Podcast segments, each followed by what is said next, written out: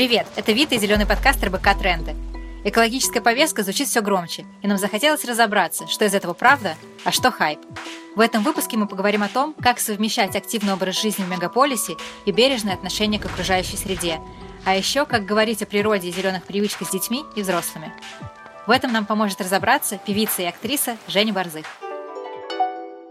Мы знаем, что сейчас многие начинают сортировать мусор, отказываются от одежды из масс-маркета, ходят за кофе с многоразовой кружкой какой-нибудь очень красивой. Расскажи, что э, происходит у тебя с точки зрения зеленых привычек, э, если что-то, что ты меняешь в своем образе жизни, чтобы причинять меньше вред природе, или просто потому, что тебе так комфортнее жить?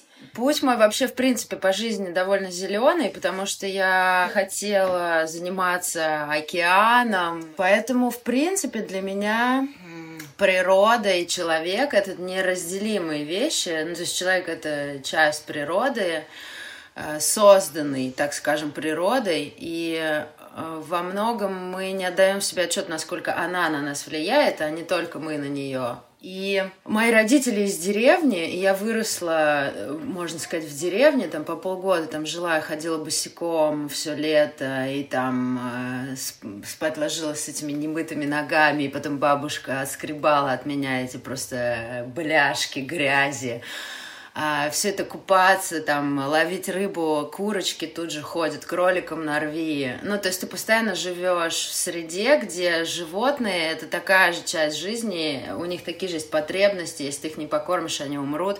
Поэтому я всегда ответственно относилась и отношусь к природе. Лишний раз там веточку никакую не сломаю. Э, люблю все живое, стараюсь как-то не, не гадить. Ну, точно не выбрасывать мусор, во всяком случае, там, где ты не можешь его выбросить в урну, соответственно, типа бросить на землю. Нет, такого вообще нет.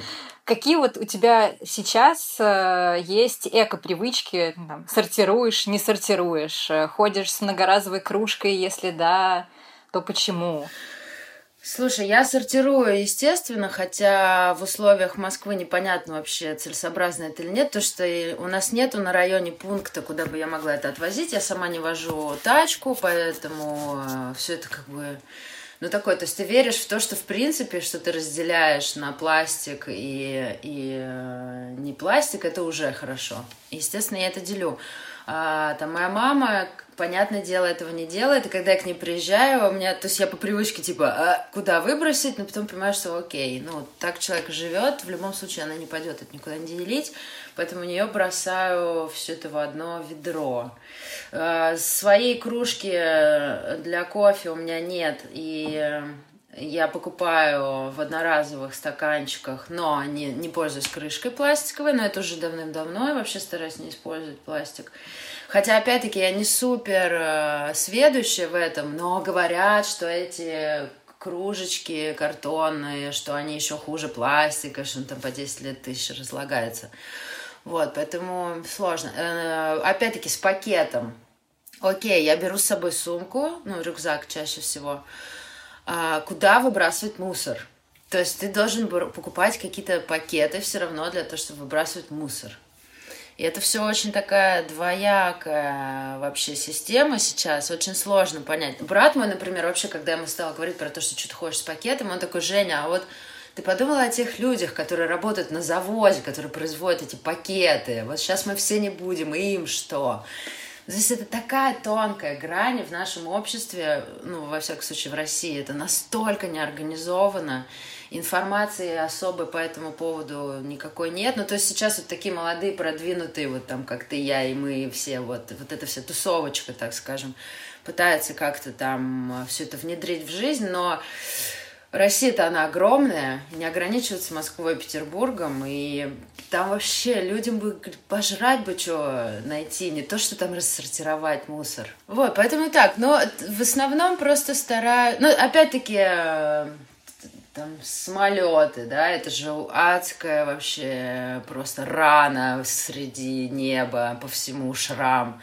Но я не могу себе позволить не летать. Ну, как так? Я, конечно, летаю.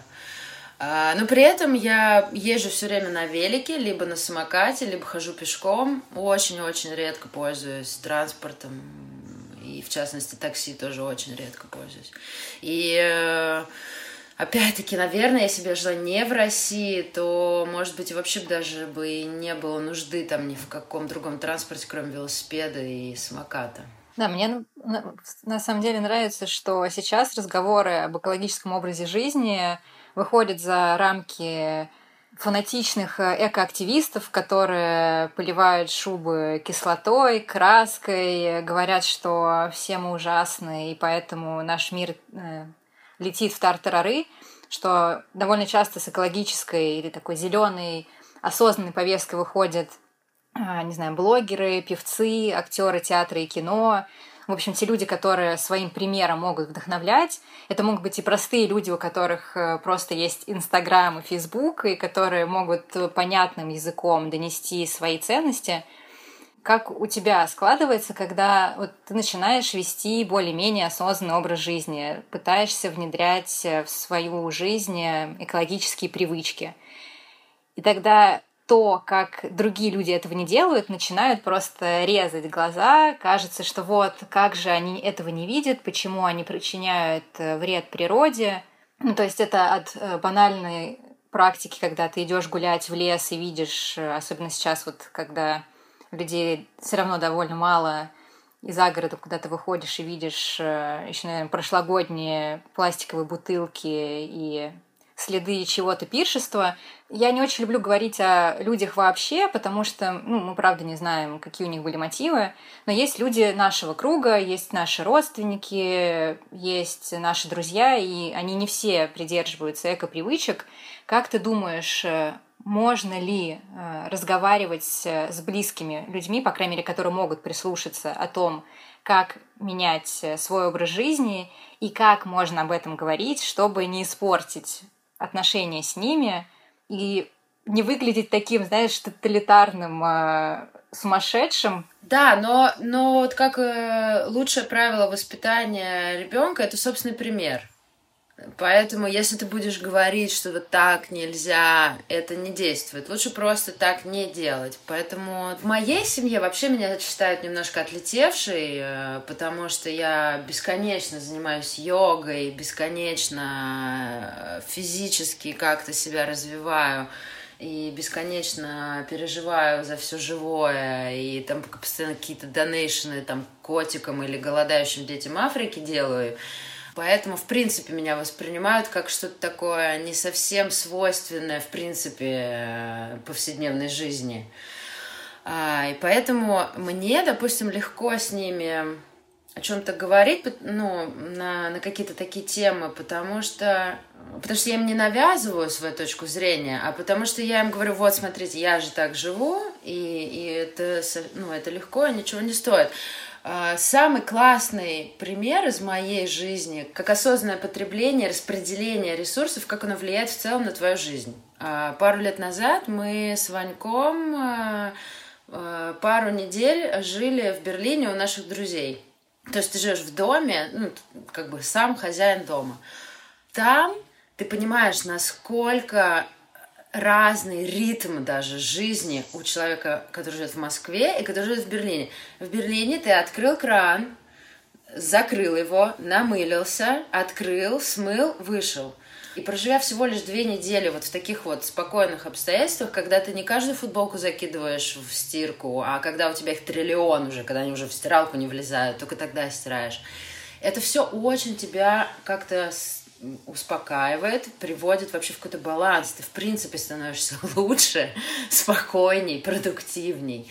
И поэтому э, в Москве, когда вот я помню, я приехала, вернулась, и прям вот у меня вот рефлекс, чик, вот этот вот душ как бы врубился, и я прям думаю, воу-воу, стоп, надо чуть-чуть замедлиться.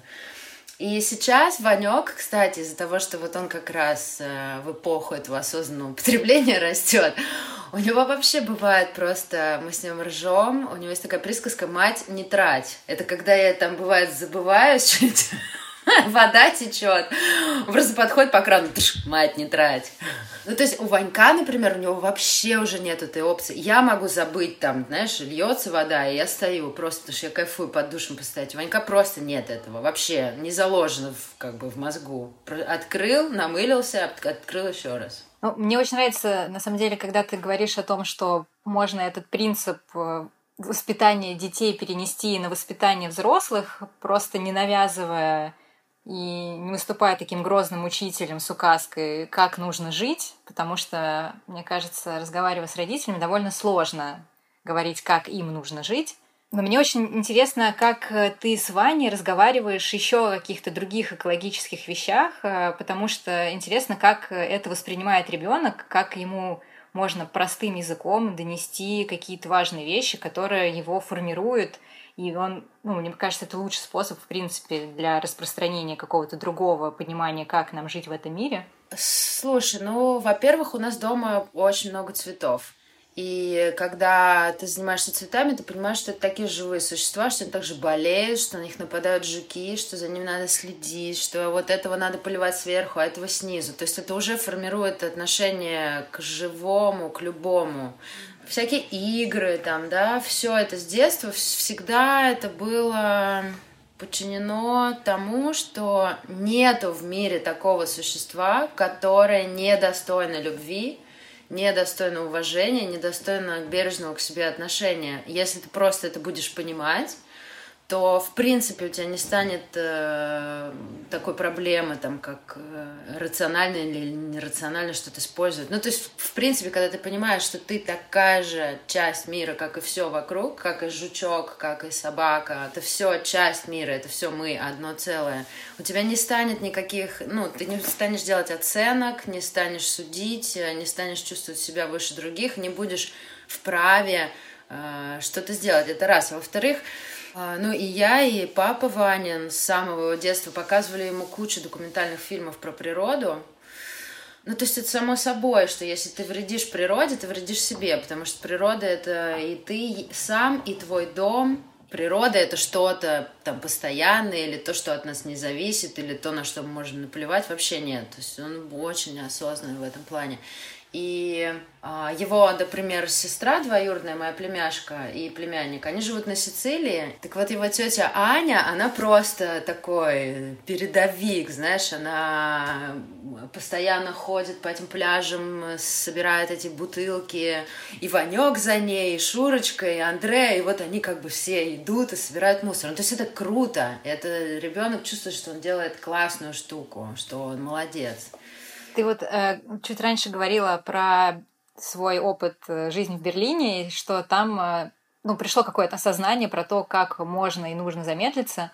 Но вот мы живем в условиях э, большого многомиллионного города, мегаполиса, и иногда ну, работа или вообще образ жизни не позволяет остановиться, задуматься о том, что мы вообще делаем, вредим ли мы кому-то, вредим ли мы себе.